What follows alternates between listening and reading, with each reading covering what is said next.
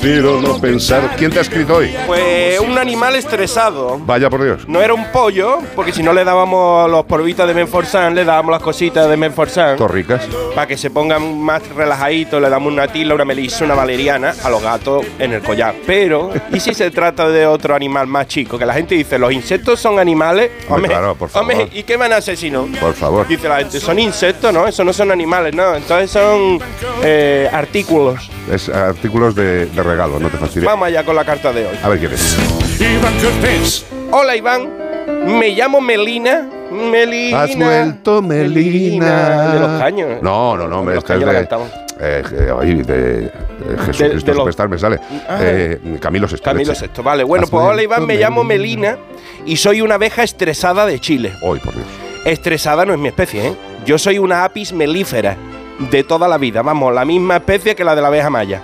Te escribo porque han publicado un estudio muy interesante porque el estrés de las abejas, en el sobre el estrés de las abejas, basándose en las mediciones de la proteína HSP70, que parece un champú para la capa, pero es la proteína del estrés en los insectos. Han descubierto esta proteína, la han, la han apartado y han dicho, pues esta, mujer, esta mm, Abeja. abeja. está un poquito estresada. Vale. Los científicos llevaron a cabo una serie de experimentos para hacerlo en el laboratorio, exponiéndonos a varias abejas a un solenoide.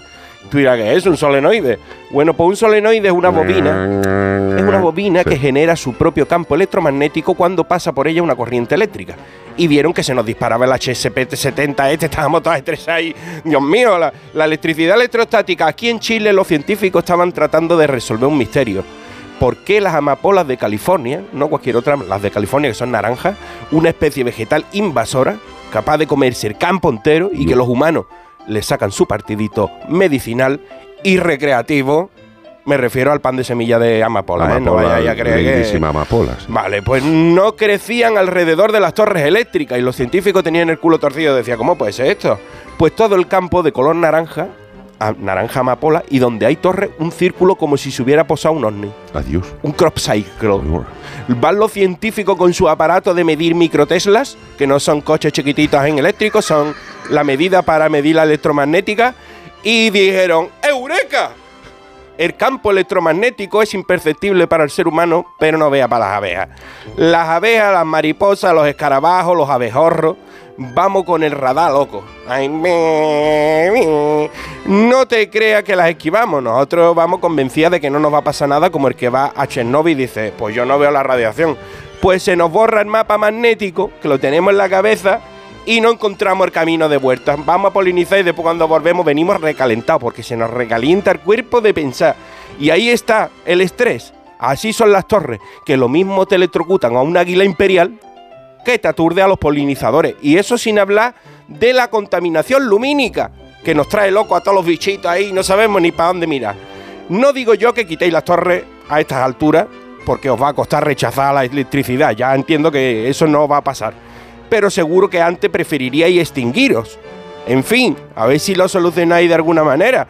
Se despide de vosotros Melina, la abeja estresada de Chile. Oh.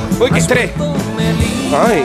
Ahí la tienes, Melina. Para que te relajes, Melina. Pues fijaros qué cuestiones tan interesantes se vislumbran estudiando un poco todo aquello en lo que interferimos en los seres vivos que nos rodean. O sea, es alucinante. ¿eh? No creemos, eso no hará, eso no lo harán a los bichos. No, no, fíjate, eh, vamos a ver, si todos los seres vivos estamos influenciados por los campos magnéticos, por, el, por la luna, por muchas cosas, ¿vale? estamos Las generando- mareas, ¿vale? Estamos generando todo tipo de señales en todos los ambientes, o sea, debajo del mar, por encima, por la tierra, en el espacio estamos mandando no, basura. en todos lados. Tú ten en cuenta que, por ejemplo, las, y lo hemos hablado muchas veces, la- los despistes de determinado tipo de grandes cetáceos, Sí. por el tema de los submarinos, de los, barcos, las emisiones de sonar, de radar, les despista, les emite unos sonidos raros, se equivocan de camino y acaban varadas y muertas en determinadas zonas. Desde las ballenas, que son los animales más grandes mamíferos de la tierra, a las abejas tan pequeñitas que nos dan la miel, todas fastidiadas por las emisiones que se nos ocurren a nosotros. Hasta las luces de los móviles, por lo visto, son un fastidio para los animales. claro.